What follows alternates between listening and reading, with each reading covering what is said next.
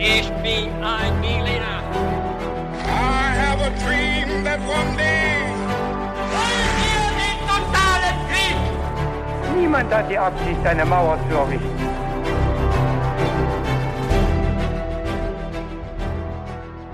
Hi und willkommen zurück zu einer neuen Folge bei His2Go und das wie immer mit mir, Viktor. Und mit David. Und bevor wir gleich mit der Geschichte anfangen, werde ich noch ganz kurz erzählen, wie wir dabei immer vorgehen. Und zwar ist es so, dass David eine Geschichte vorbereitet hat und ich weiß nicht, worum es in dieser Geschichte gehen wird. Mhm. Bin also schon sehr gespannt darauf. Und das Besondere dabei ist, dass David mir am Anfang ein paar knifflige Fragen stellen wird zum Mitraten. Und natürlich auch für alle, die zuhören, zum Mitraten. Und bevor wir gleich zur Geschichte oder zu den Fragen kommen, habe ich noch eine Frage an dich, David, die wir uns immer gegenseitig stellen. Was trinkst du heute zum Podcast? Ja, ich trinke das Getränk, das du uns beiden mitgebracht hast. Vielen Dank, Victor. Eine Zitronenlimonade. Sehr lecker, sehr fruchtig und auch sehr äh, kohlensäurehaltig. Deswegen äh, habe ich erst einen Schluck genommen und ich glaube, ich trinke sie danach aus, weil sonst muss ich die ganze Zeit äh, aufstoßen. Und das wäre schade. Das stimmt, das wäre tatsächlich schade. Aber ich dachte zum Abschluss des Sommers vielleicht noch eine Zitronenlimonade, die uns so ein bisschen daran erinnert. Ja. Ähm, aber jetzt steigen wir in die Folge ein, würde ich sagen. Ich würde sagen, wir legen los mit dem folgenden Intro. 87 Jahre vor Kolumbus führte Chinas größter Navigator Zhang He eine gigantische Flotte über das südchinesische Meer und den Indischen Ozean. Mit hunderten Schiffen und zehntausenden Soldaten stellten die insgesamt sieben Reisen alle europäischen Expeditionen dieser Zeit in den Schatten. Der Ming-Kaiser Yongle befahl damit eine Kampagne, um die Größe Chinas, seiner Macht und seines Reichtums in ganz Südostasien bekannt zu machen. Selbst an weit entfernte Orte, die nur über See erreicht werden konnten, sollten seine Gesandten reisen, an Bord der schwimmenden Stadt, wie die Flotte genannt wurde. Dort hatte Admiral Zhang He das Kommando, der mit diesen Reisen unsterblich wurde. Ja, Zhang He's Reisen wurden in China, in Asien und darüber hinaus über Jahrhunderte bekannt und auch heute sind sie wieder sehr populär und das nicht nur wegen der spektakulären Größe seiner Flotte, sondern auch für die Globalgeschichte insgesamt. Sie zeigt uns nämlich die chinesischen Leistungen in der Seefahrt noch bevor in Europa das große Zeitalter der Entdecker und Seefahrer anfing.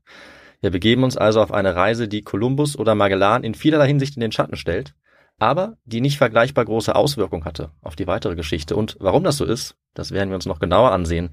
Wir kommen aber erstmal zu unseren Fragen. Victor, bist du bereit? Ich glaube, ich bin bereit. Kennst du auch vielleicht diese Geschichte so ein bisschen? Äh, nicht so sehr, dass ich mich äh, so bereit fühle, dass ich alle drei Fragen richtig beantworten werde. Okay, Aber ein bisschen, also ich habe schon mal davon gehört, doch. dann schauen wir mal, wie bereit du bist. Wir fangen an mit der ersten Frage. Mhm. Eine wichtige Voraussetzung für Admiral Zhang Karriere war a. die politische Heirat mit einer Tochter des Kaisers, b. seine Kastration als zehnjähriges Kind, c. die Verbannung seines eigenen Vaters oder d. die Ermordung seines größten Konkurrenten. Boah, sogar vier Antwortmöglichkeiten. Ja. Aber du machst es mir richtig schwer. Es wird dann einfacher in den nächsten Fragen, das kann ich dir sagen. Ich probiere es mal. Ich würde sagen, ich ähm, nehme Antwort A. Die politische Heirat. Ja. Solider Guess. Ja. Wir schauen mal, ob das stimmen kann. Sehr Wir kommen weiter mit der zweiten Frage, damit du äh, nicht mehr so enttäuscht bist. Da habe ich Ja. nämlich drei Antwortmöglichkeiten. Ja. Siehst du, ich habe mitgedacht.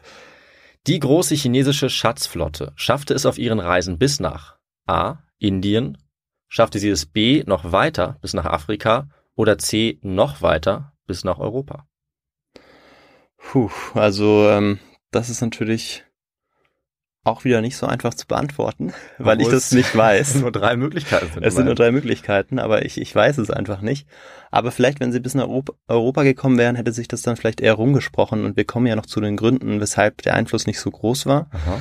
Und deshalb würde ich sagen, sie haben es vielleicht nur bis nach Afrika geschafft. Okay, die Mitte. Ja. Also sagst, Indien haben sie auf jeden Fall erreicht. Ja, Indien werden sie erreicht haben, auf jeden Fall. Sehr gut. Das schauen wir uns mal genauer an, wie das sein kann. Aber wir kommen noch zur letzten Frage vorher. Und zwar, Victor, in einer Folge, einer unserer frühen Folgen, bekam mal ein Papst einen Elefanten Mhm. geschenkt, wie du erzählt hast. Und äh, auch der chinesische Kaiser, der stand dem in nichts nach und hat äh, durch die Reisen Zhang He's auch ein Tier geschenkt bekommen. War das A, auch ein Elefant, B, eine Giraffe oder C, ein Nashorn? Puh, also ich bleib dann einfach mal auf dem afrikanischen Kontinent Ja, und sage, es war eine Giraffe. ja, die gibt's da. Elefanten gibt's allerdings auch. Ja, ja, es, es gibt alles. Ja, du hast recht. Ich wollte ja. gerade sagen. Auf dem Kontinent. Ja, die Giraffe, die finde ich jetzt wirklich auch am Ja, das wäre am beeindruckendsten, wenn sie Ja. die tatsächlich zum äh, Kaiser geschafft haben. Okay. Dann werde ich dir das gleich in der Folge mal erzählen, ob das so geschehen ist. Und wir haben es ja jetzt im Intro gehört. Die große chinesische Flotte oder Armada, kann man sogar sagen, wurde von einer zentralen Person befehligt. Ein fast legendärer Admiral und Eunuch namens Zhang He, falls ich das richtig ausspreche. Ich gebe mein Bestes in dieser Folge. Und wir schauen uns jetzt zuallererst mal an, woher dieser Mann kam und wie er und auch China in diese Position kam, um überhaupt so eine Reise von nie dagewesenem Ausmaß antreten zu können.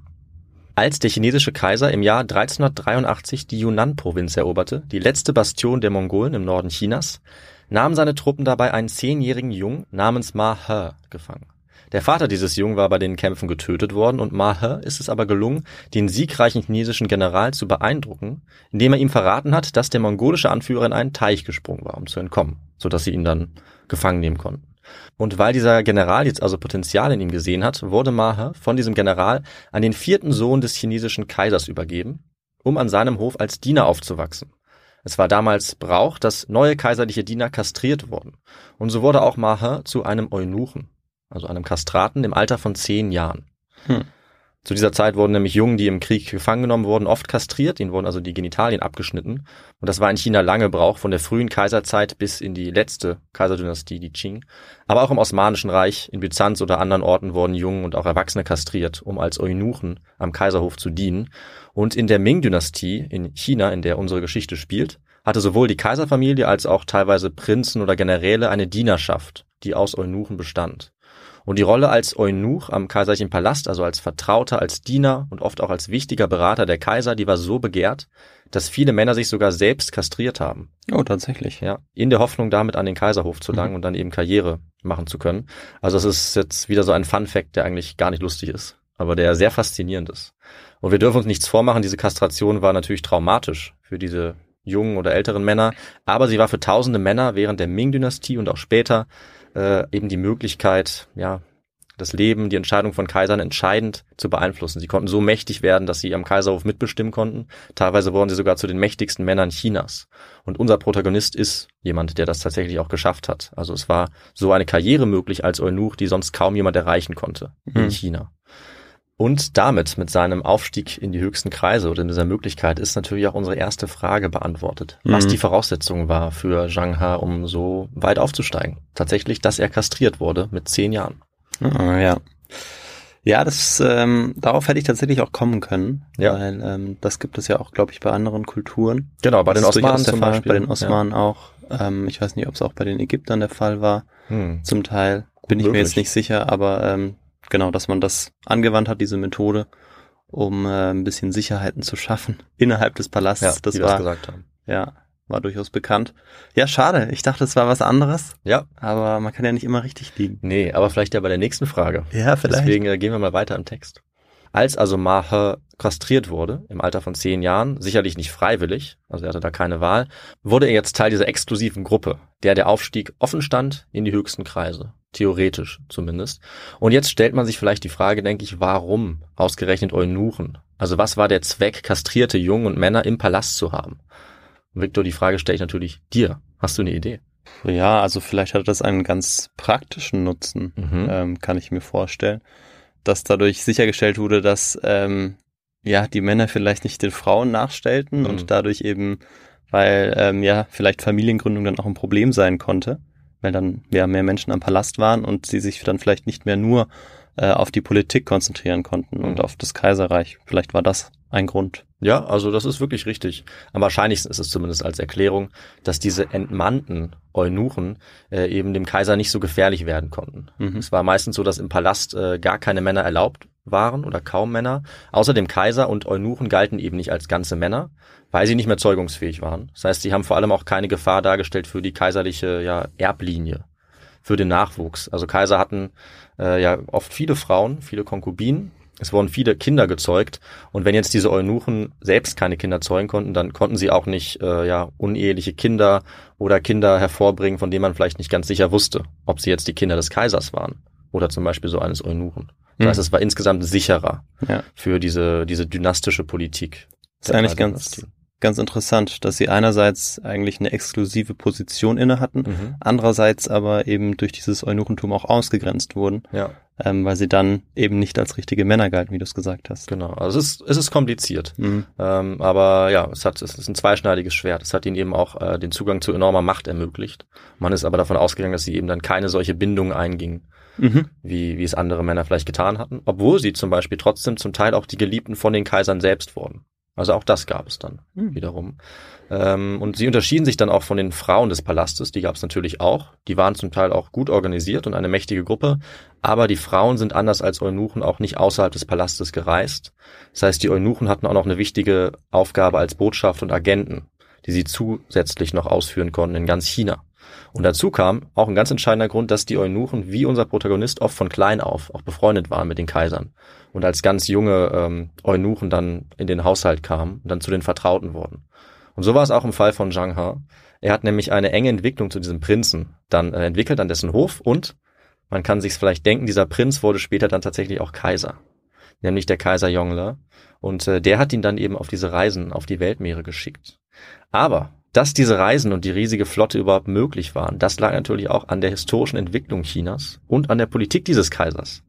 Und das müssen wir uns nochmal genauer anschauen. Besonders auch die berühmte Ming-Dynastie, von der wir dann sprechen. Und Victor, du weißt, glaube ich, schon genau, du guckst mich schon so an, welcher Teil jetzt kommt. Ja, ich lasse die Katze aus dem Sack. Ja. Und äh, ja, es ist der historische Kontext, der uns erwartet, oder? Ja, absolut. Der historische Kontext zur Entstehung der Ming-Dynastie und Mhm. der Herrschaft Yonglers.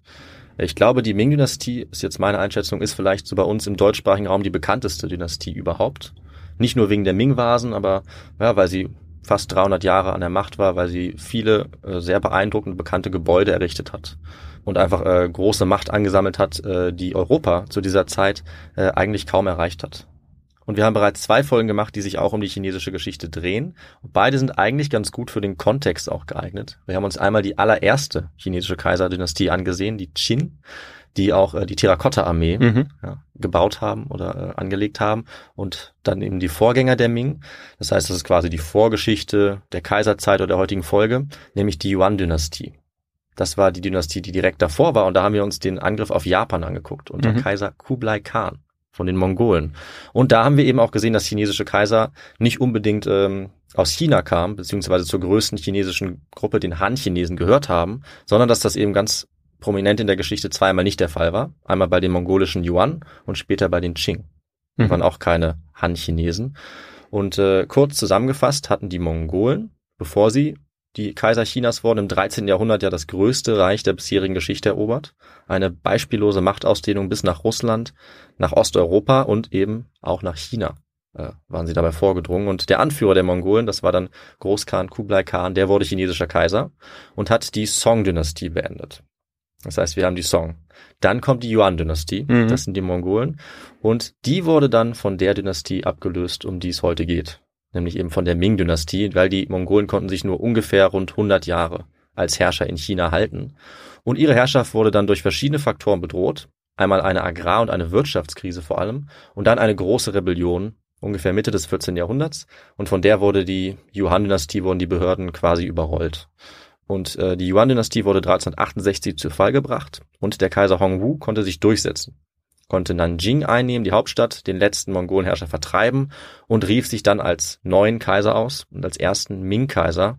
Und seine neue Kaiserdynastie nannte er Ming, das so viel wie Licht bedeutet, so einen neuen Aufbruch auch anzukündigen. Und die Ming waren wieder eine Dynastie der Han-Chinesen, und zwar auch die letzte. Danach kommen nur noch die Qing, dann kommt die Chinesische Republik. Und jetzt sollten wir uns zunächst mal fragen, wie sah dieser Ming-Staat aus? Ja, ähm, was ist der Anfang für unsere Geschichte? Wie kommt es zu den spektakulären Reisen des Zhang He? Und was waren die Umstände seines Aufstiegs? Und damit fangen wir bei dem Mann an, der seine Reisen ermöglicht hat, nämlich der Ming-Kaiser Yongle. Dieser Yongle war der dritte Ming-Kaiser. Und vom ersten bis zum dritten fasse ich ganz kurz die Geschichte zusammen. Die Mongolen waren nicht besiegt, sondern vertrieben worden. Und es gelang dem ersten Kaiser der Ming-Dynastie, dem Hongwu, auch nicht, sie aus dem Norden zu vertreiben, aus der heutigen Mongolei. Er wurde dort besiegt und stattdessen gab es dann dort eine Grenze. Ja, lange Zeit, zu der unter anderem dann auch die große chinesische Mauer gehört hat. Und äh, die Yuan-Dynastie hatte über die Mongolei geherrscht, über China, Tibet und Korea, aber die Ming ähm, waren nicht in der Lage und auch nicht willens, das Reich wieder ganz so groß auszubreiten, sind zu einer eher defensiven Politik zurückgekehrt, um die Grenzen zu sichern. Und das war dann ungefähr das Gebiet seit dem ersten chinesischen Kaiser, aus dem auch heute mehr oder weniger China besteht. Also diese Kaisergeschichte dreht sich mehr oder weniger über dieselben Grenzen. Nicht genau, aber so ungefähr. Und der Kaiser Hongwu wollte nicht allzu sehr expandieren, weder auf Land noch auf See, obwohl China zu dieser Zeit so mächtig war wie kein anderer Staat in Südostasien, gerade auf See.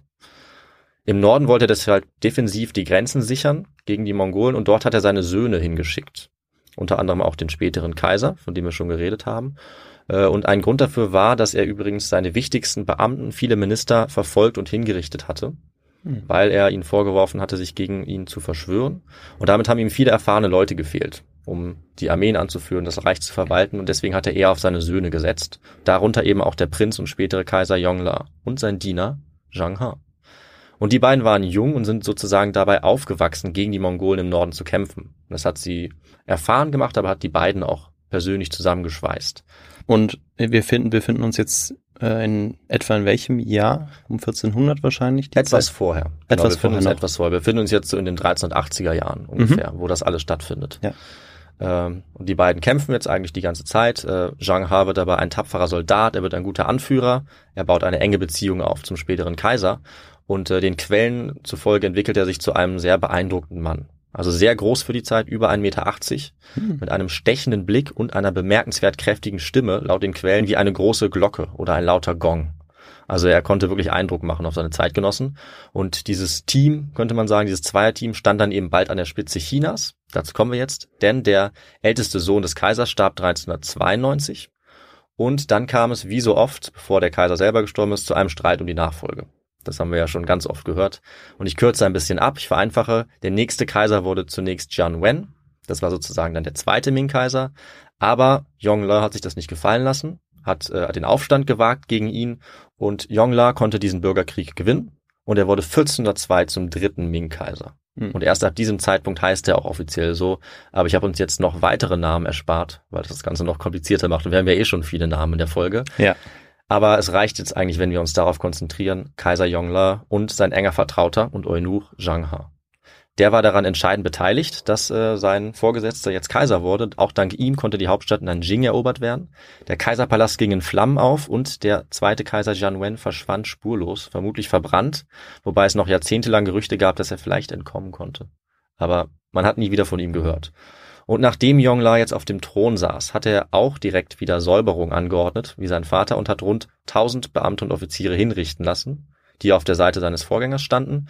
Außerdem ihre Verwandten, Nachbarn, Lehrer, Diener, Freunde. Also es war ziemlich blutig. Und trotz dieses blutigen Beginns hat er sich dann den Namen Yongla gegeben, was so viel bedeutet wie ewiges Glück oder fortwährende Freude.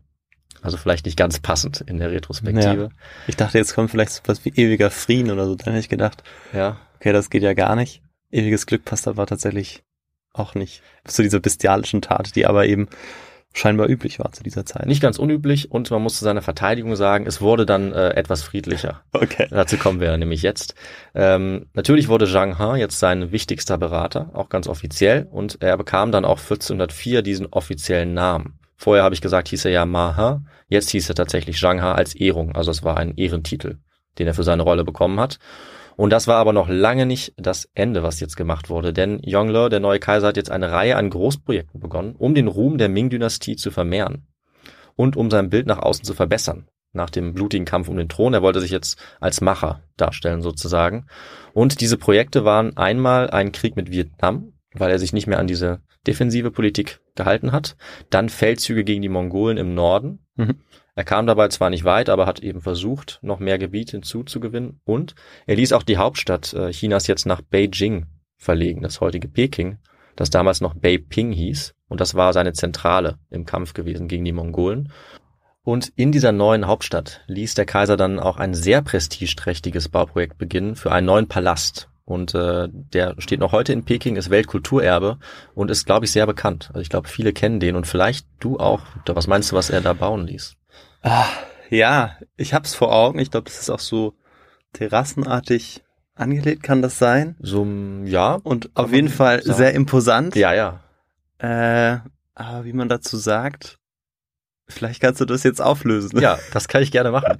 äh, man kann es äh, sogar als Stadt bezeichnen, weil es so groß ist, nämlich die verbotene Aha, Stadt. Ah, ja, ja, klar. Also ein massiver Palastkomplex, äh, die bis zum Ende auch der Kaiserzeit immer die Residenz blieb des chinesischen Kaisers.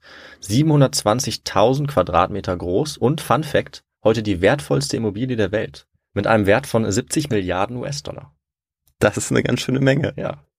Also ein sehr großes, erfolgreiches Prestigeprojekt, aber ein noch größeres, extravaganteres Projekt kam natürlich noch, nämlich der Bau einer riesigen Expeditionsflotte oder Armada, um den anderen Nationen jetzt die Macht und den Wohlstand dieser neuen Dynastie der Ming zu demonstrieren.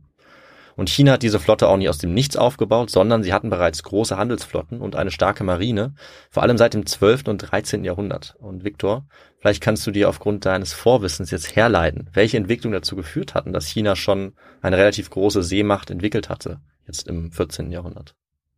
Äh, ja, David, wahrscheinlich würde ich es jetzt wissen, wenn ich äh, bei der einer Folge zu ähm, ja zum Angriff der Ja. Mongolen auf nee, waren es die Mongolen auf Doch. Japan? Ja. Weißt du was, das, Aufgepasst das hätte. reicht mir schon als Antwort. Perfekt. Nee, Das aber es sind es sind wahrscheinlich ist eine spezielle Form von Booten, die eben äh, auch Hochseeschiff tauglich waren. Das stimmt zwar, aber mir hätte eigentlich schon die Antwort gereicht, dass es diese Folge war oder dass Okay. es diese Aktion war. Ähm, einfach weil das dazu geführt hat, dass extrem viele Schiffe gebaut wurden, dass sehr viel Geld investiert wurde. Also das ist äh, sozusagen eines der Dinge. Man Aha. kann einmal sagen, überhaupt die Einfälle der Mongolen haben dazu geführt, weil die über Land ja kamen. Die waren ja überhaupt keine Seemacht, die hatten keine Schiffe erstmal. Und das hat die Song-Dynastie damals versucht auszugleichen, den Verlust auch in der Landwirtschaft durch mehr Seehandel. Das heißt, die haben da sozusagen äh, umdisponiert. Und nachdem die Mongolen dann die Kaiserdynastie waren, haben sie eben versucht, Japan auch über See zu erobern, außerdem auch Indonesien und weitere Gebiete. Und dafür haben sie sehr große Kriegsflotten gebaut.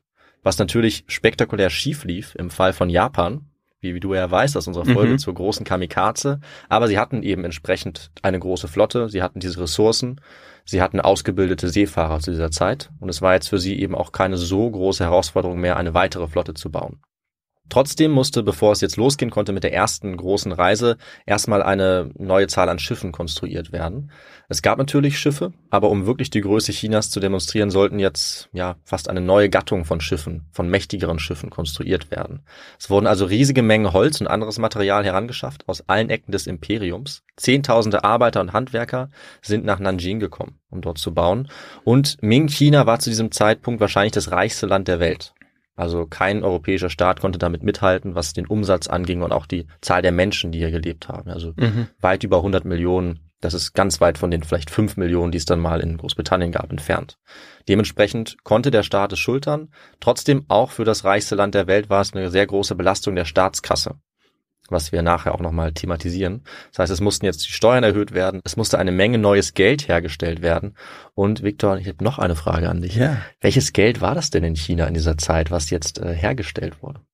Das war natürlich Papiergeld. Richtig. Sehr gut. Also äh, nicht wie in anderen Staaten zu diesem Zeitpunkt vielleicht noch Münzgeld, Mhm. nicht Silber, was später durchaus auch wichtig wurde, aber China ist ja auch dafür bekannt, dass es eben das erste Land war, Mhm. was im großen Stil mit diesem Papiergeld gehandelt hat.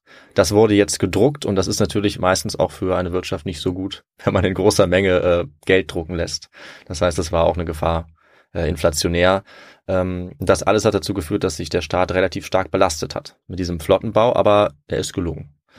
Und das auch mit einem sehr großen technologischen Know-how.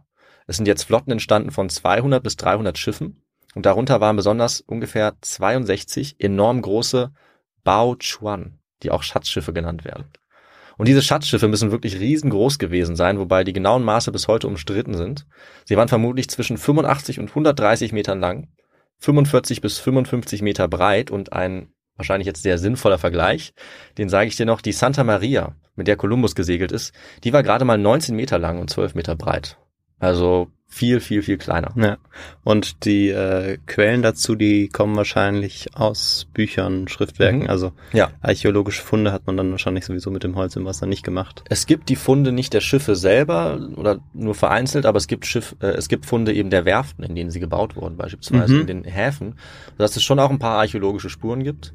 Aber der Grund, warum diese Größe umstritten ist, ist eben, dass man nicht sicher weiß, ob man diesen chinesischen Quellen glauben kann, weil so wie auch fast überall sonst auch die chinesischen Geschichtsschreiber gerne mal übertrieben haben, wenn es eben darum ging, die Größe eines Reichs oder einer Flotte darzustellen. Aber auch die unterste Schätzung, 85 Meter, äh, wäre Ja. immer noch viermal äh, so lang wie äh, die Santa Maria beispielsweise. Also es ist kein Vergleich zu den europäischen Schiffen, die zu diesem Zeitpunkt äh, unterwegs waren. Und man kann sagen, auch jedes noch kleinere Schiff war tatsächlich das größte hölzerne Schiff, was bisher gebaut wurde Ja, in der also- Menschheitsgeschichte. Ja, ja, das ist wirklich ein riesiges Schiff. Ja. Also erst in der letzten Folge hatten wir es ja auch von einem äh, sehr, sehr großen Schiff der Mhm. Wikinger, glaube ich auch 37 bis zu 37 Meter lang. Also das ist überhaupt das größte, das sie gebaut haben. Ja. Und jetzt stellt man sich vor, das äh, war mehr als das Doppelte. Also Genau. Das ist wirklich Also- fast, also fast ein Fußballfeld groß dann. Ja, also ein Vergleich, der noch ganz äh, spannend war, war, dass äh, zum Beispiel die Flotte, mit der Magellan unterwegs war, ich war, das waren glaube drei oder vier Schiffe Mhm. oder so, die hätte man alle auf eins dieser großen Schiffe einfach draufladen können und dann äh, hätte man damit rumfahren können. Also man spricht nicht umsonst von einer schwimmenden Stadt oder Mhm. Festung, mit der tatsächlich jetzt der Admiral unterwegs war. Äh, und jede Person, die das gesehen hat, war natürlich beeindruckt, weil man das Gefühl hatte, es wäre ein Stück Land auf einen an der Küste zugeschwommen. Äh, Und dementsprechend waren diese Schiffe auch ausgestattet. Ja, also um es kurz zu beschreiben, sie waren wahnsinnig breit eben, viel breiter als europäische Schiffe, da konnte man spazieren gehen. Sie waren sehr flach, sodass sie auch auf Flüssen segeln konnten, das war auch wichtig. Und sie waren generell sehr fortschrittlich entwickelt. Also sie hatten unter anderem durch Schotten abgetrennte wasserdichte Abteile, was sie abgesichert hat gegen Beschädigungen unter der Wasseroberfläche. Das kennt man von der Titanic zum Beispiel. Und bis das in Europa bekannt war, hat es noch bis zum Ende des 18. Jahrhunderts gedauert. Also sehr fortschrittlich, die waren sehr seetüchtig und es ist auch keins davon eigentlich untergegangen. Ja. Also sie waren ziemlich sicher. Nachteil war wahrscheinlich, dass sie lange nicht so wendig waren, aber mussten sie wahrscheinlich auch gar nicht sein, Mhm. Ähm, weil sie ja eigentlich keine Konkurrenz zu befürchten hatten in Genau. ihren Gewässern. Ja, also wer es mit 300 Schiffen aufnimmt, war sehr lebensmüde. Äh, und wir kommen dazu noch. Das ging nicht gut aus. Aber sie waren anders gebaut als die europäischen Schiffe, die sozusagen tiefer im Wasser lagen, mit einem viel ähm, größeren Rumpf, Mhm. der weiter nach unten ging, runder war. Und das heißt vielleicht, dass die europäischen Schiffe etwas hochseetauglicher waren. Weil so ein riesiges Schiff, damit jetzt über den Atlantik oder Pazifik zu fahren, das wäre nicht ganz so einfach und das haben sie auch nicht getan. Ja, also immer an der Küste entlang. Genau, das war so die bevorzugte Okay. Route. Wobei sie durchaus auch mal übers offene Meer gefahren sind, aber ich denke, das wird etwas schwieriger gewesen sein. Wobei stabil genug waren sie. Ja. Also es gibt keine Belege dafür, dass sie irgendwie in Seenot mal geraten wären. Trotzdem, die waren sie jetzt, das hast du ja auch schon so ein bisschen angedeutet, nicht unbedingt für den Kampf gebaut. Also nicht für einen Angriff oder für wendige Manöver, sondern sie waren eher wie schwimmende Festungen. Oder auch Städte oder Häuser. Also sie hatten riesige Kabinen und Fenster, Balkone, Balustraden, reiche Verzierungen, weil sie eben die Pracht Chinas repräsentieren sollten. Also es war, als wäre der chinesische Königshof einfach auf dem Wasser gesegelt, ja, als wäre der Kaiserpalast auf dem Meer. Die waren bemalt mit bunten Tierköpfen, Adlern und Drachen und sie heißen auch nicht umsonst Schatzschiffe, denn sie hatten natürlich kostbare Fracht an Bord. Also sie waren bis oben hin beladen mit teuren Geschenken für die Herrscher, die Zhang He jetzt auf seiner Reise besuchen sollte. Darunter waren kostbare Seidenkleider und, das kennt man wahrscheinlich, die berühmten Ming-Vasen oder Mhm. das Ming-Porzellan. Und diese ungefähr 60 Schatzschiffe, die wurden eben begleitet von mehreren hundert kleineren Schiffen. Wobei kleiner eben bedeutet immer noch größer als das, womit jetzt zum Beispiel die Portugiesen äh, in, in See gestochen sind. Also größer als alles, was sonst irgendwo auf dem Weltmeer unterwegs war. Und alles in allem wurden unter Zhang He als Admiral und Befehlshaber ungefähr 1600 Schiffe gebaut für Was? diese ganzen Flotten. Aber über einen Zeitraum von drei Jahrzehnten. Ja, trotzdem. Das, Das ist ja eine ist unfassbare. Anzahl, wenn man dann auch noch die Länge berücksichtigt. Genau, also wenn du ausrechnen könntest, was ich nicht kann, wie viel Holz man dafür brauchen würde, Mhm. wie viel Arbeiter, also Zehntausende Arbeiter und Handwerker, es ist unvorstellbar. Und man kann sich vorstellen, wie reich Ming-China auf der einen Seite gewesen sein muss, um das zu bauen, aber auf der anderen Seite, wie arm es danach war.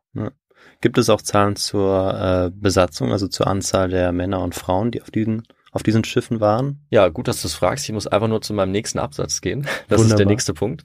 Ähm, drei Jahrzehnte wurde gebaut, wie gesagt, ab 1400 und zu jeder dieser Flotten, jeweils 200 bis 300 Schiffe, haben ungefähr 28.000 Mann Besatzung gehört. Okay, Also auch keine kleine Zahl. ja. Und alle, die jetzt wissen wollen, wie viele auf einem Schiff waren, dürfen den Taschenrechner rausholen, richtig? Ja, da äh, wäre ich jetzt auch überfordert. Und äh, unter diesen 28.000 Mann waren natürlich neben dem Kommandanten Zhang He Seeleute, andere Kommandeure, Handwerker, tausende Soldaten. Es gab auch ungefähr 70 Eunuchen, die eher so für die Befehle zuständig waren, für die Verwaltung. Äh, es gab aber viele Militärs, Beamte, es gab auch Zivilisten wie Ärzte, es gab Finanzbeamte, es gab Astrologen, ganz wichtig auch Übersetzer.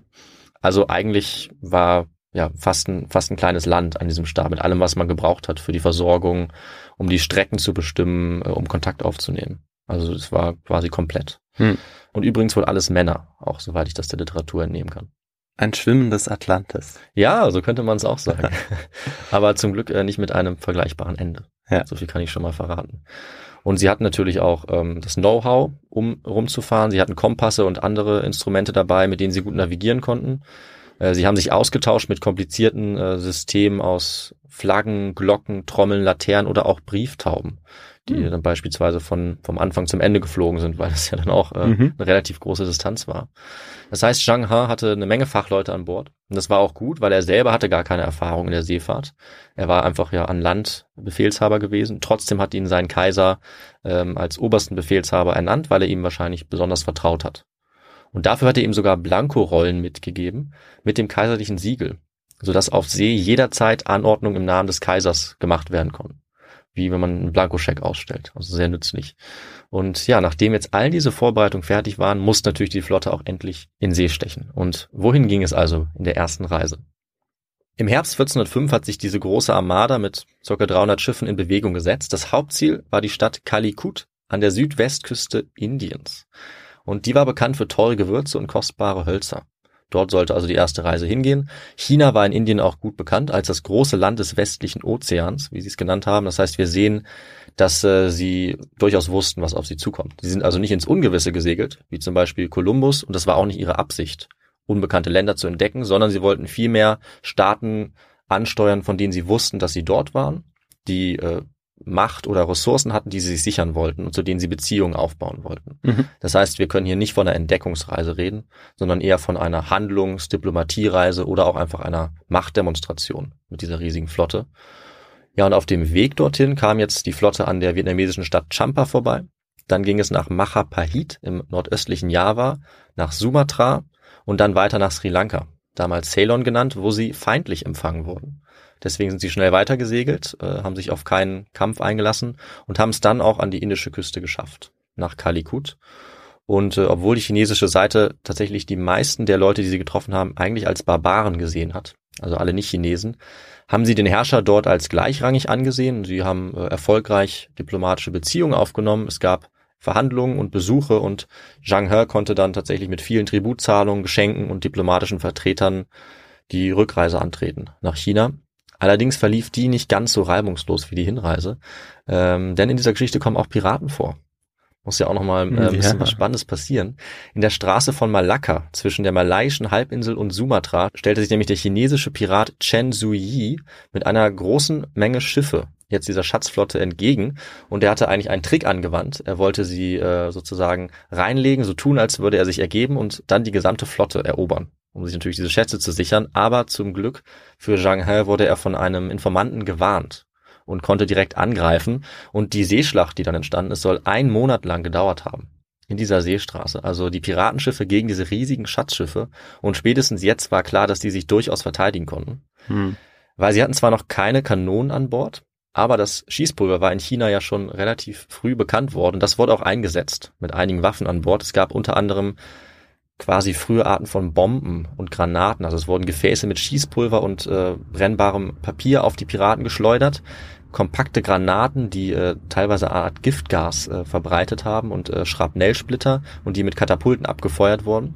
Außerdem gab es gut ausgebildete Bogenschützen, die die Piraten mit Feuerpfeilen eingedeckt haben. Wow. Also kurz gesagt, die Piraten waren völlig chancenlos Ja. und äh, wurden ja weggefegt von dieser riesigen Flotte aus 200 Schiffen. Das muss ja spektakulär gewesen sein. Ja, ich denke auch. Und wenn es wirklich einen Monat gedauert hat, äh, auch für die Leute, die vielleicht sogar an der Küste zugucken konnten. Ähm, und es war natürlich das Ergebnis, dass die Piraten verloren haben. Ja. Zehn Schiffe wurden verbrannt, sieben gekapert, ungefähr 5000 getötet. Und der Anführer der Piraten wurde sogar gefangen genommen und quasi als Kriegsbeute oder Kriegstrophäe nach China gebracht, wo er dann unverzüglich hingerichtet wurde. Und dieser ganze Kampf im Schatten äh, des Krakatau Ja, findet sich nämlich genau in dieser Straße. Ja, also wir sind schon einige Male in der Gegend äh, Ja. unterwegs gewesen. Das habe ich mir auch gedacht, als ich diese ganzen Namen aufgeschrieben habe, dass Ja. du dich auch auskennst. Und als du vielleicht die Karte noch angeschaut hast, wo das dann genau ist, genau. Ja. Wobei die hat mich fast ein bisschen mehr verwirrt als vorher. Das glaube ich. Ja, Viele Inseln und aber auch viele relativ weit entwickelte Kulturen und Königreiche dieser Zeit, auf die eben jetzt äh, China Eindruck machen wollte. Hm. Und da waren sie erfolgreich. Also als sie zurückkamen, war der Yongle-Kaiser begeistert. Du kannst dir denken, Viktor, er hat natürlich direkt die nächste Reise angeordnet nach diesem Erfolg. Das war dann 1407. Mhm. 1409 kam dann die dritte Reise und diese Fahrten haben größtenteils dieselben Orte angesteuert in Südostasien, eben bis nach Indien. Und äh, sie haben dabei immer mehr Machtpolitik betrieben und zwar durchaus nicht nur repräsentativ. Also sie haben diese riesige Flotte auch genutzt, um die verschiedenen Herrscher einzuschüchtern und sie zu zwingen, China tributpflichtig zu werden. Ja, also Gesandte Tribute zu schicken und eben China als die große Macht auch anzuerkennen, ohne dass China jetzt vorhatte, sie irgendwie zu erobern oder zu kolonialisieren. Das war nie der Plan. Auf Sri Lanka zum Beispiel hat sich äh, der, der König auch geweigert, äh, das anzuerkennen und hat die Schatzflotte von Zhang He angegriffen, Hm. als der gerade an Land gegangen war. Aber Zhang He war ein sehr erfahrener Kommandant und das war ein sehr großer Fehler.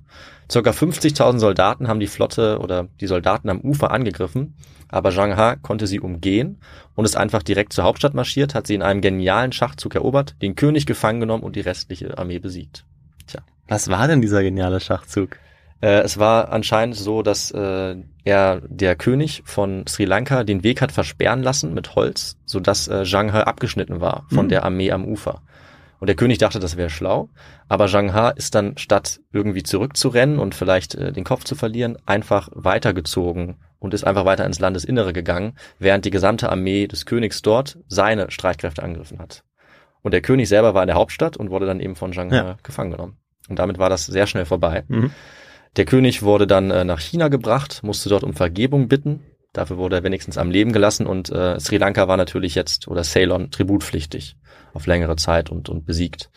Das heißt auch geopolitisch hatte Zhang He und hatten diesen Reisen und hatten diese Reisen eigentlich einen enormen Effekt, den sich der Ja. Kaiser auch gewünscht hat. Also es war nicht nur repräsentativ, Eben, da war es in dem Sinne ja auch, ich weiß nicht, ob man direkt von Eroberung sprechen kann, Mhm. aber ähm, also dadurch, dass man äh, eben es geschafft hatte, ein, ein Volk tributpflichtig zu machen, hat es dem doch diesen Charakter eigentlich Ja. zu versuchen, eben sich das auch einzu, also nicht einzuverleiben, aber eben ähm, davon zu profitieren, wirtschaftlich auch. Genau, also Eroberung wäre das falsche Wort. Also sie haben ähm, eben nicht langfristig dort irgendwas installiert. Sie haben durchaus manchmal die Kaiser ausgetauscht, so wie sie es wollten, oder die Könige, sollte ich eher sagen.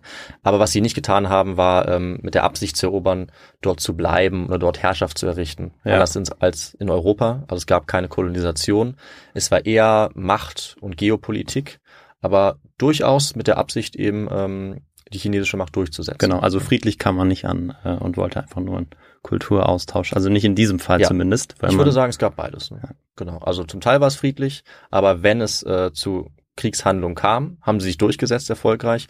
Und wenn eben jetzt jemand kein Tribut zollen wollte, dann wurde durchaus auch militärische Macht eingesetzt. ja. Aber nicht vergleichbar mit äh, dem Vorgehen der Europäer. Das ist schon ein wichtiger Unterschied. Ja, und das Ganze war erfolgreich, wie gesagt. Es kam zu einem ganzen Strom an Herrschern und Vertretern zum Ming-Kaiserhof, um Tribute zu entrichten und um die Macht der Ming anzuerkennen, nachdem sie von dieser Flotte besucht worden waren. Aber oft auch friedlich. Ja, also es war auch ein Austausch. Sie haben ja auch Geschenke bekommen von der Flotte. Dadurch haben sie dann selber Geschenke äh, mitgegeben oder sind selbst mit an Bord gekommen und wurden nach China gebracht. Ja, und was tat wohl der Kaiser nach diesen Reisen als nächstes, Victor? ja, die nächste äh, Reise anordnen, oder? Natürlich. Es konnte ja jetzt nicht einfach aufhören, nachdem dieser Erfolg, zumindest vor allem der politische Erfolg, hergestellt war. Und es gab jetzt noch mehr Reisen, die äh, auch weitergingen als nach Indien, nämlich bis nach Arabien. 1414 ist Zhang He mit der Flotte bis zum Persischen Golf gelangt. Weil auch diese Reise erfolgreich war äh, und er dann unter anderem auch etwas mitgebracht hat, ging es quasi die ganze Zeit so weiter. Und jetzt löse ich natürlich unsere Frage auf, was er dann aus Arabien mitbringen konnte. Und zwar wurde, wie du richtig gesagt hast, Victor, eine Giraffe mitgenommen. Nein, den tatsächlich. chinesischen Kaiserhof. Ja, Ich bin begeistert. Und ist diese Giraffe lebend Ja. oder lebendig beim Kaiserhof tatsächlich. angekommen? Ja? also sie äh, ist dort lebendig angekommen und hat auch für ziemlich großes Aufsehen gesorgt. Also Mhm. äh, es wurde verglichen mit mythischen Tieren äh, aus der chinesischen Mythologie. Der Kaiser war begeistert und der ganze Hof eben von dieser Giraffe und das hat natürlich die Reisen auch populärer gemacht und sozusagen diesen Erfolg symbolisiert. Ja. ja. Ja, das war tatsächlich die Giraffe. Ganz spannend. Äh, Was aus der geworden ist, weiß ich leider nicht. Und weil eben die, die erreichten Erfolge so groß waren, wurden dann weitere Reisen befohlen vom Kaiser, noch zwei weitere. Und die sind noch weiter gelangt als Arabien, nämlich bis an die Küste Afrikas. Mhm. Das war unter anderem die sechste Reise 1421. Und damit muss ich jetzt quasi, auch wenn ich gerne noch die Spannung aufrechterhalten würde, auch die letzte Frage beantworten. Denn weiter als dahin sind sie nicht gelangt. Also die Küste Afrikas, die Ostküste von China aus gesehen, das war der weiteste Punkt, den diese Flotte, soweit wir wissen, erreicht hat. Und damit lagst du da auch richtig, Victor. Ja, das freut mich, dass sie es nicht weiter geschafft haben, Ja. denn ja, dadurch habe ich ja die Logisch. Frage richtig beantwortet. Mhm. Aber trotzdem beeindruckend, dass sie es auch mit der Technik, wie sie Schiffe gebaut haben, Ja. es tatsächlich schon so weit geschafft haben, Mhm. weil du hattest ja schon gesagt, also für die äh, Hochseeschifffahrt war es wahrscheinlich schwierig oder Hochseefahrt, Vermutlich, ja. aber äh, an der Küste entlang segeln konnte man damit. Mhm. Und ja, es muss natürlich auch für die Völker, die dort gelebt haben in Afrika, Ja, ein unfassbarer Anblick gewesen Das sein, wie es auch für die Europäer gewesen wäre, wenn sie Ja. es dorthin geschafft hätten. Das muss man sich mal vorstellen. Genau, es war ja nicht ein Schiff, was dann dort angekommen ist, Ja. sondern es waren gleich 300. Ja.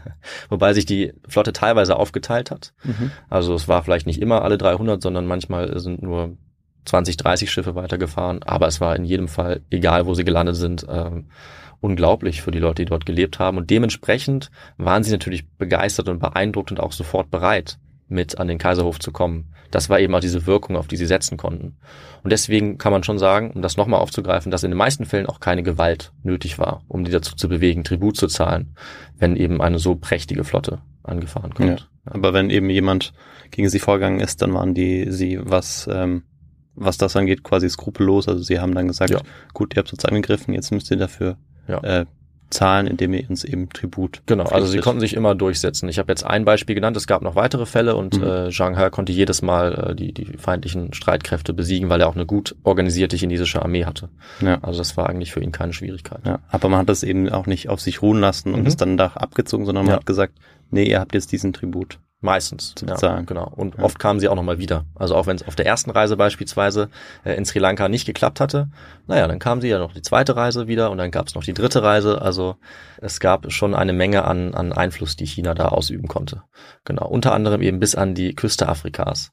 Allerdings äh, gab es insgesamt ja sieben Reisen und wir sind jetzt bei der sechsten. Und da die sechste Reise 1421 begonnen hat, sind wir jetzt auch am Ende des Kaisers äh, dann angelangt, der sie befohlen hatte. Yongle ist äh, drei Jahre später gestorben, 1424, äh, als er von einer letzten erfolglosen Kampagne gegen die Mongolen im Norden zurückgekehrt ist. Also da hatte er tatsächlich nie viel erreicht, konnte die Grenzen nicht, auf, nicht ausdehnen, aber auf See eben äh, durchaus mehr, Mhm. als man vielleicht erwarten würde.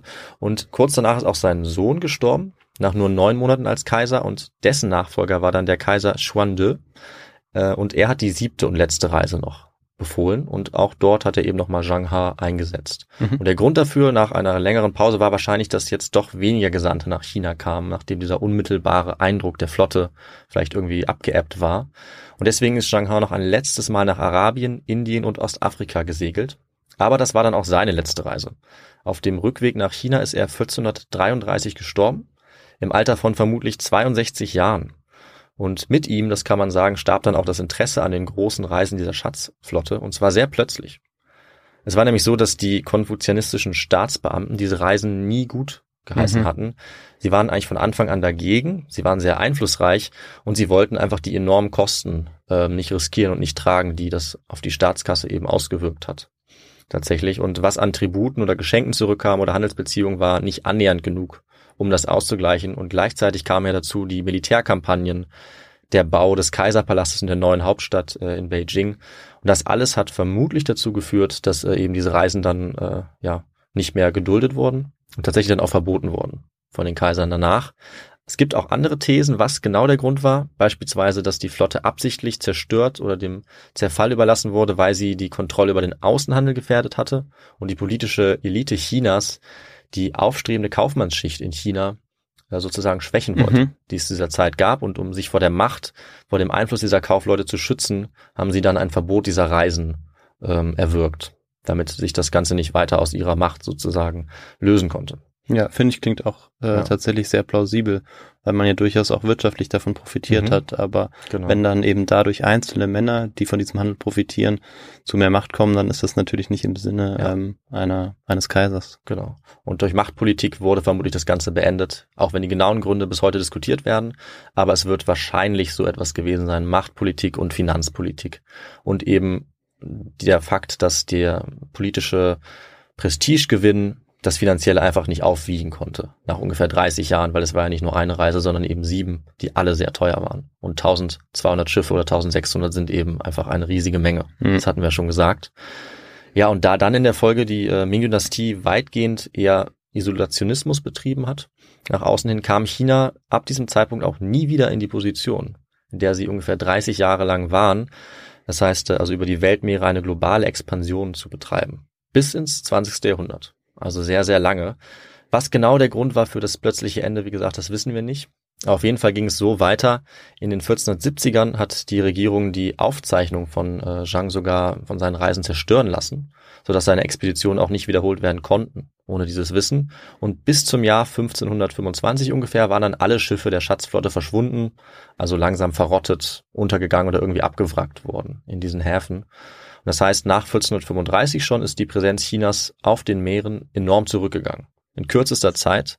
Und dann 50, 60 Jahre später kommt natürlich ein ganz anderes Zeitalter, wo dann erstmal portugiesische Schiffe, mhm. die zwar viel kleiner waren, dann aber immer weiter entfernte Orte angesteuert haben und von China zu diesem Zeitpunkt war eben auf den Weltmeeren nichts mehr zu sehen. Danach kamen dann die niederländischen, die britischen, die französischen Flotten, denen China bald nichts mehr entgegenzusetzen hatte. Sie haben dann Macau zum Beispiel an sich gerissen, Hongkong und China dann spätestens im 19. Jahrhundert endgültig gedemütigt in den Opiumkriegen. Der Ausgang allerdings, ja, und dann ungefähr 400 oder 500 Jahre vorher, Anfang des 15. Jahrhunderts, der war eben ganz anders. Und wirklich faszinierend, sich das vor Augen zu halten, wobei es eben eine Weile gedauert hat, bis ähm, die diese Geschichte eigentlich wiederentdeckt wurde und bis wieder bekannt geworden ist, bei welchem Punkt Ming China tatsächlich angelangt war um diese Zeit. Nachdem nämlich äh, diese teuren Reisen dann abgebrochen worden waren, waren sie auch relativ schnell in Vergessenheit geraten. Sie wurden nicht mehr rezipiert und die offiziellen Aufzeichnungen wurden erst gegen 1900 quasi wiederentdeckt. Dazwischen haben wir quasi ein ja ein, äh, ein Loch, was die Erinnerung an Zhang He angeht. Und in den letzten Jahrzehnten ging es dann sehr schnell voran. Und jetzt gibt's immer mehr Untersuchungen zu den Reisen, auch zu seiner Person. Es wurden immer mehr Quellen gefunden, Inschriften, Überreste der Häfen oder der Schiffe, Aufzeichnungen und Karten. Und bis heute ist es jetzt ein äh, ziemlich populäres Thema, sowohl in der breiten Öffentlichkeit als auch in der Wissenschaft geworden. Es werden immer noch zentrale Punkte diskutiert, zum Beispiel wie weit die Flotte wirklich gekommen ist, welche Länder sie erreicht hat oder wie groß die Schiffe waren. Es kam zum Beispiel mal ein Buch heraus, in dem die These aufgestellt wurde, dass Zhang He als erster die Welt umsegelt haben soll oder zum Beispiel auch bis nach Italien gekommen ist. Hm. Allerdings äh, ist in der, sage ich mal, seriösen Wissenschaft diese These unhaltbar trotzdem ganz spannend. Und es werden bis heute von Fans dieser Theorie immer noch Belege gesammelt, die vielleicht dafür sprechen, dass er es irgendwie geschafft haben könnte. Ja, und nicht zuletzt wird eifrig diskutiert, warum diese Reisen abgebrochen wurden. Wir haben uns ja, wie gesagt, ein paar Gründe dazu angeschaut. Aber ich würde sagen, wir kommen jetzt mal zum Schluss. Wir haben gesehen, wie einzigartig dieser Moment, diese ungefähr drei Jahrzehnte waren, nicht nur in der Geschichte Chinas, sondern eigentlich der gesamten Welt und auch Südostasiens natürlich. Also China der Ming-Dynastie war für kurze Zeit eine massive Seemacht. Wir haben gesehen, wie die epischen Reisen Zhang He's nicht nur für ihre Geschichte, sondern für die gesamte Globalgeschichte zu einer Zeit, wo andere Staaten kaum in See gestochen sind, eine große Auswirkung hatte. Wir bekommen vielleicht auch eine andere, vielleicht erweiterte Perspektive auf die sonst eher eurozentrische Sicht dieser Entdeckungsreisen, mhm. bei denen es vielleicht so wirkt, als seien die Europäer die ersten und einzigen gewesen, die fähig waren, aber wir sehen, das waren sie auf jeden Fall nicht und auch nicht als erstes. Und diese chinesischen Reisen waren eben auch anders. Ja, es waren keine Entdeckungsreisen, es waren nicht unbedingt Eroberungsreisen, sie waren weniger brutal und sie hatten auch nie die Absicht, äh, in Kolonisation zu, zu münden ja, oder fremde Völker wirklich zu kolonialisieren zu unterwerfen. Und wir sehen dadurch auch, wie komplex die Netzwerke damals waren, die Migrationsnetzwerke, der kulturelle Austausch oder die politischen Beziehungen zwischen China und anderen Ländern jenseits des Indischen Ozeans bis nach Afrika, bevor die Europäer, sage ich mal, sich langfristig in dieser Region überhaupt etablieren konnten. Ja, und das war mein äh, Schlusswort sozusagen und damit übergebe ich wieder an dich, Victor. Ja, schönes äh, Schlusswort, David. Und ich fand, das war eine ganz äh, ja interessante Geschichte zu äh, dieser Person, dem Seefahrer und dem Eunuchen mhm. Zheng Ha. Ja. Hast du richtig ausgesprochen? Ich glaube schon. Okay. Ja, das klang gut. Sheng Ha. Und ja, faszinierend eben, dass man ähm, ja wenige Jahrzehnte bevor dann die Entdeckungsreisen und Eroberungsfahrten der Europäer beginnen, dass da eigentlich die äh, ja die chinesischen äh, Seefahrer sich eigentlich schon wahnsinnig weit ausbreiten bis nach Afrika kommen, mhm. äh, mit einem ganz anderen Interesse, mit dem repräsentativen Interesse, wie du es schon gesagt hast.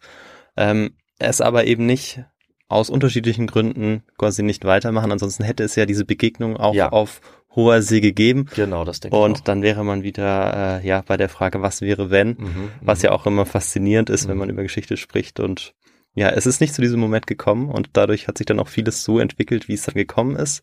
Aber wie du es gesagt hast und wie es auch wichtig ist zu erwähnen, es gab eben diesen Moment, wo vieles auch hätte anders gehen können und wir sehen, ähm, ja, eigentlich war China so die erste große Seemacht zu dieser Zeit. Ja. Und das fand ich auf jeden Fall ganz spannend. Wir hatten ja sogar auch mal kurz darüber spekuliert in einer der letzten Folgen, dass vielleicht die Karthager ja auch schon in Südamerika Ja, gewesen sind. Richtig. Also äh, da gibt's immer wieder ähm, so spannende Geschichten zur Seefahrt, aber das ist natürlich nochmal was ganz anderes, weil da wissen wir ja, dass es diese Flotte gegeben hat und dass sie bis Ja. nach Afrika gekommen ist. Genau, das Ja. ist gesichert. Ja. Absolut. Also vielen Dank auf jeden Fall, dass du das aus der Geschichte rausgegriffen hast. Das fand ich ganz spannend. Und ja, mich würde jetzt natürlich noch interessieren, was hast du für Literatur dafür verwendet? Was hast du gefunden? Was gibt's Mhm. auch für Quellen vielleicht? Ja, also in dem Fall äh, ist es eigentlich, habe ich ja am Ende angesprochen, relativ gut erforscht mittlerweile, bis auf diese zentralen Fragen, die Mhm. schwer zu klären sind. Ähm, es gibt auch sehr viele Quellen. Also es, wir haben sogar Quellen äh, von Leuten, die mitgefahren sind auf den Schiffen. Ein ganz bekannter Chronist hat äh, sehr viel dazu geschrieben, der ebenso wie Zhang He auch Muslim war und der ganz detailliert beschrieben hat, äh, wie die Schiffe aussahen, das Leben an Bord, welche Leute sie getroffen haben. Der war dann zum Beispiel auch Übersetzer. Und das Gute ist, wir haben auch Quellen, von den Leuten, äh, die angesteuert wurden, von den Orten, von diesen Mhm. Flotten, weil die natürlich auch da einen großen Eindruck gemacht haben. Also es gibt sehr viel. Ähm, natürlich ist die Literatur wie so oft vor allem englischsprachig. Äh, und da habe ich jetzt mal zwei rausgesucht, auf die ich mich vor allem bezogen habe. Das ist einmal von Edward Dreyer, äh, Zhang He, China and the Oceans in the Early Ming Dynasty. Oder auch äh, von mehreren Autoren Zhang He's Maritime Voyages. Beides äh, ist empfehlenswert, gibt viele andere Bücher. Es gibt auch spannende Artikel. Beispielsweise äh, diese These, dass China absichtlich ähm, diese Flotte zerstört hat, die war von Business Insider, also aus der wirtschaftlichen Perspektive geschrieben. Das habe ich ja so angesprochen. Das war auch ganz spannend. Mhm. Also wen das interessiert, da gibt's viel. Ich habe auch noch eine Magisterarbeit auf Deutsch gefunden, die ich auch ziemlich gut fand dazu. Die werden wir auch nochmal verlinken.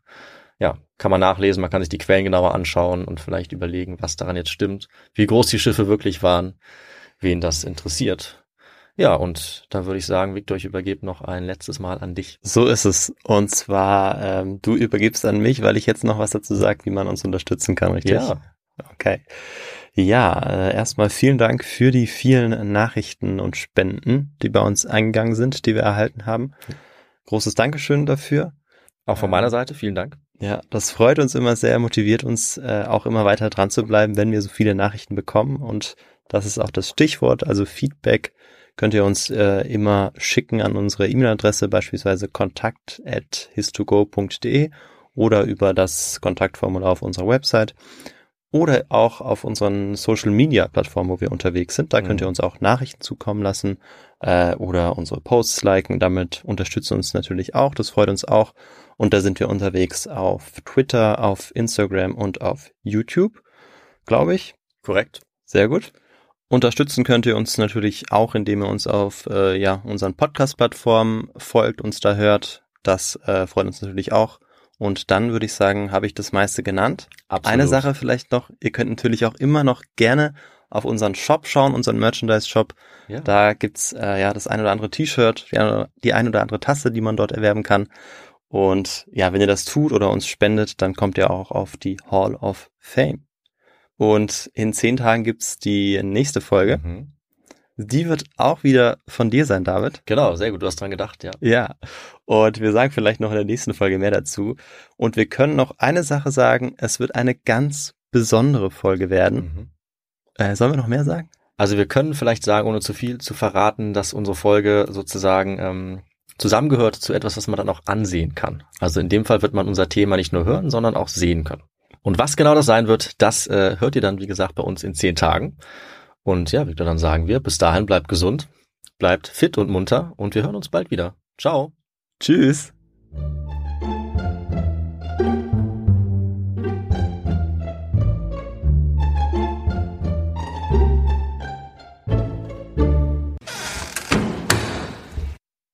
Dann ist das Kaiserreich zu Ende. Warte.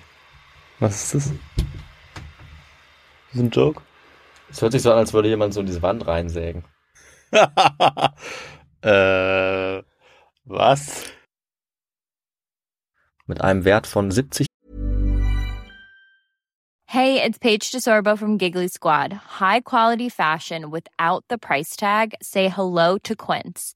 I'm snagging high-end essentials like cozy cashmere sweaters, sleek leather jackets, fine jewelry, and so much more. With Quince being 50 to 80% less than similar brands. And they partner with factories that prioritize safe, ethical, and responsible manufacturing. I love that. Luxury quality within reach. Go to quince.com slash style to get free shipping and 365 day returns on your next order. Quince.com slash style. Here's a cool fact a crocodile can't stick out its tongue. Another cool fact you can get short term health insurance for a month or just under a year in some states. United Healthcare short term insurance plans are designed for people who are between jobs, coming off their parents' plan, or turning a side hustle into a full time gig. Underwritten by Golden Rule Insurance Company, they offer flexible, budget friendly coverage with access to a nationwide network of doctors and hospitals. Get more cool facts about United Healthcare short term plans at uh1.com. Hi, I'm Daniel, founder of Pretty Litter. Did you know cats tend to hide symptoms of sickness and pain? I learned this the hard way after losing my cat, Gingy. So I created Pretty Litter, a health monitoring litter that helps detect early signs of illness by changing colors, saving you money and potentially your cat's life. Pretty Litter is veterinarian developed, and it's the easiest way to keep tabs on your fur baby's health right at home. Go to prettylitter.com and use code ACAST for 20% off your first order and a free cat toy. Terms and conditions apply. See site for details. Millionen US-Dollar. Warte. Mit einem Wert von 70 Milliarden US-Dollar. Kleiner Unterschied. Sonst können wir es uns ja fast leisten. Ja. Ich sag's nochmal.